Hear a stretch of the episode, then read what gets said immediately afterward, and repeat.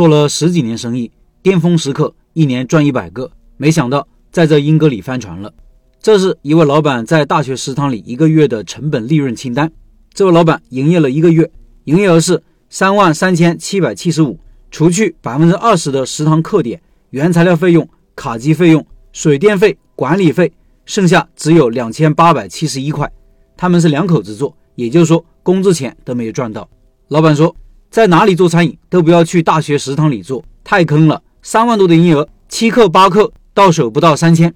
这个成本利润表格我放公众号文章里了，听音频的老板可以到开店笔记的公众号查找对应文章，看这个图片。这篇文章我还插入了很多成本利润的演算表格，大家也可以看看。外行人做生意，一听到说零租金，开门营业才有成本，不开门营业没有成本。所以放心做，怎么都不会亏。一听觉得有道理，总比开不开门营业都需要支出固定成本那种要好，要轻松吧？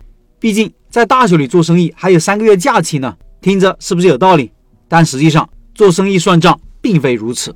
各位可以自己先思考一下，这个店最大的问题是什么？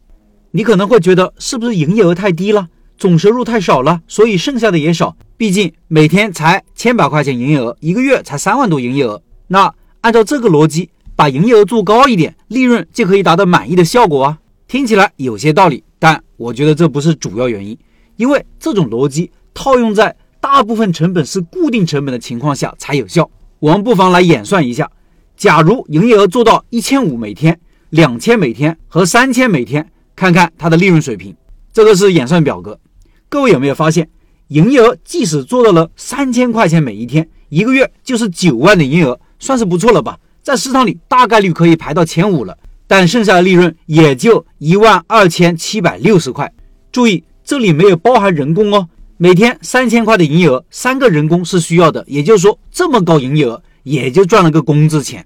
所以不赚钱是因为营业额不高，这个结论是不靠谱的。你也许还会觉得，是不是食堂的提点太高了，百分之二十一扣，商家所剩无几？我觉得这是原因之一。但依旧不是主要原因，因为现在食堂百分之二十的客点已经很普遍了，但很多老板都很赚钱啊。就比如我们社群的段老板和包子店洪老板，我们依旧用数据说话。看看下面这个演算表格，我把提点降到了百分之十五，够低了吧？但是你发现没有，营业额做到了三千块钱每一天，每个月的利润也就提高了一点点，提高到了一万七千二百六十，除去三个人人工，依旧剩不了多少。虽然有所改善，但是没有解决根本问题。那到底是啥原因呢？是啥问题呢？我认为是毛利低的问题。这位老板的原材料成本占了百分之五十七，毛利只有百分之四十三左右，这是净利润低的根本原因。假如毛利提高到了合理水平，百分之六十，百分之六十是餐饮行业的平均毛利。我们来看看演算结果，发现没有？如果毛利是正常水平百分之四十，即使营业额就保持。一千一每一天，利润也有八千四百九十五块，两口子养家糊口没问题了。如果营业额做到了三千每一天，一个月利润就有三万零三百一十，除去一两个外交的员工成本，自己还可以剩下两万多，这就不错了呀。所以毛利低才是根本原因。那为什么毛利低呢？是价格低吗？一般来说，除非你是大品牌，或者你有特色产品，很有竞争力的产品，否则。定价基本就是随行就市，跟别人大差不差，所以价格低也不会是原因。老板自己也说了，我卖的也不算便宜，最低一份饭十二块。我认为统一采购才是罪魁祸首，是根本原因。老板说，食堂是统一采购，原材料成本高，不光是油，大到米，小到塑料袋、打包盒都要去库房里，什么都比外面贵。价格你不敢定高，因为有竞争在。而原材料呢，却因为餐饮公司统一采购被吃了一道，毛利自然就低了。所以，统一采购的地方，比如美食城啊、学校食堂啊，各位一定要谨慎进入。如果要选择，宁愿选择扣点高一点，但是没有统一采购的食堂。其实之前说过很多，采购权是一定要牢牢控制在自己手上的，无论你的生意大小都是如此。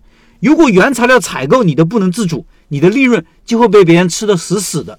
这个时候，你其实不是老板，你就是一个披着老板外衣的打工仔。更严重的是，你的产品品质可能也无法稳定。产品品质跟原材料严重相关，餐饮公司为了获取更高的差价，很有可能就会采购差的原材料，你不得不用，品质不能自主，生意就难以长久。各位有没有在食堂做生意的老板？欢迎分享你的经历。